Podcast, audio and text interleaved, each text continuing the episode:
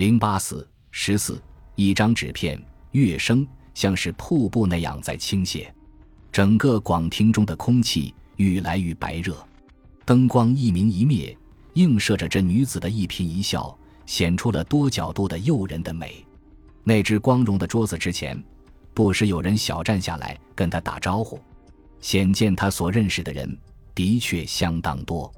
老孟有点目不转睛，鲁平面前喷满了土耳其烟的浓雾，他的视线似乎被拉住在固定的角度上，不再想移动。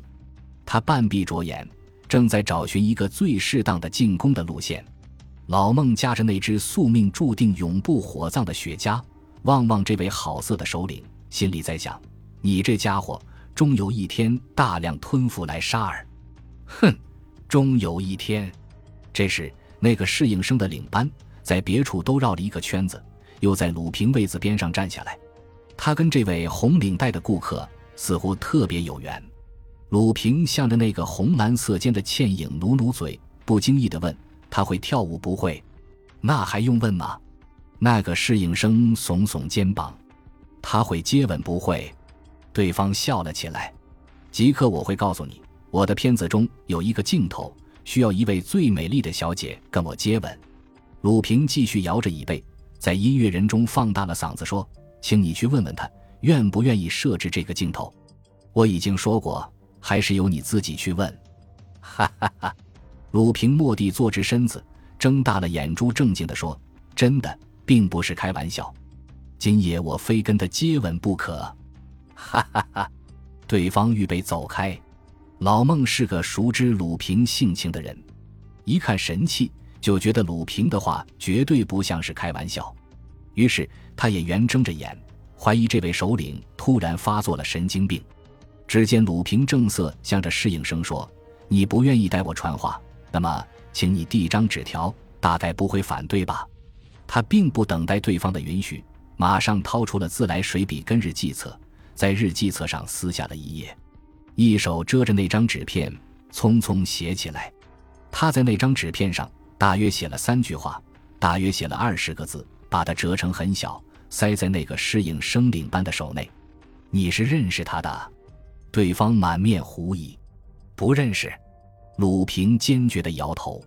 不认识。你让我递着纸条给他，你不用管，一切由我负责。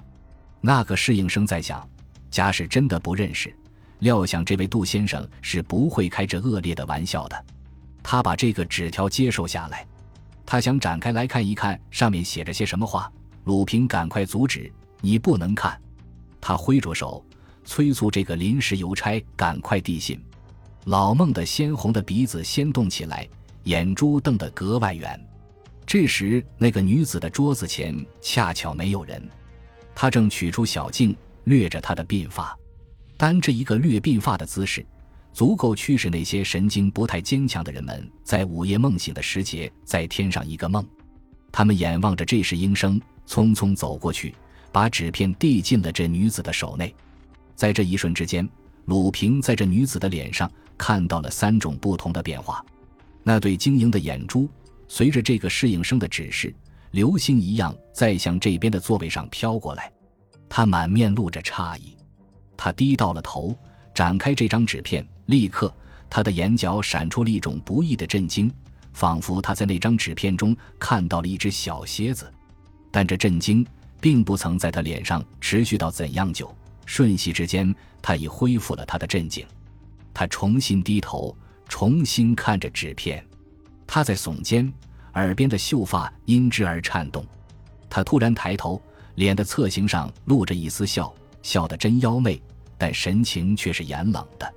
凭着鲁平过去的经历，一看这种笑，就知道这个女子是很不容易对付的。